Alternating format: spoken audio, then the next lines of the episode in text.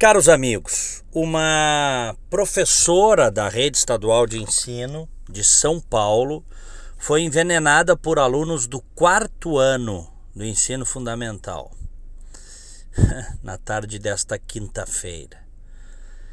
Os estudantes de 10 e 11 anos colocaram veneno para insetos na garrafa de água da educadora. Professores às vezes colocam a garrafinha de água para ficar se hidratando. Num descuido, os estudantes colocaram né, o veneno ali. A professora tomou a água, se sentiu mal e acabou sendo levada para um pronto-socorro da região. Graças a Deus, felizmente, ela foi medicada e recebeu alta no mesmo dia. A Secretaria de Educação do Estado de São Paulo disse que repudiou o ato registrou um boletim de ocorrência e o caso é acompanhado pelo conselho tutelar. O que eu acho é que esse tipo de coisa deve gerar mais uma vez uma reflexão sobre o que está acontecendo com a educação brasileira.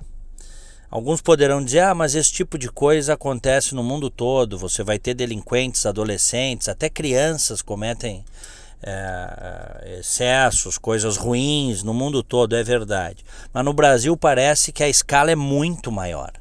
Parece que se perdeu o controle. Parece que na maior parte dos locais, sobretudo nas escolas públicas, não há mais um mínimo respeito pela autoridade. O que, que vai acontecer com esses garotos? Não sabe se foi um ou foram mais que colocaram veneno na água da professora e poderiam ter matado a professora.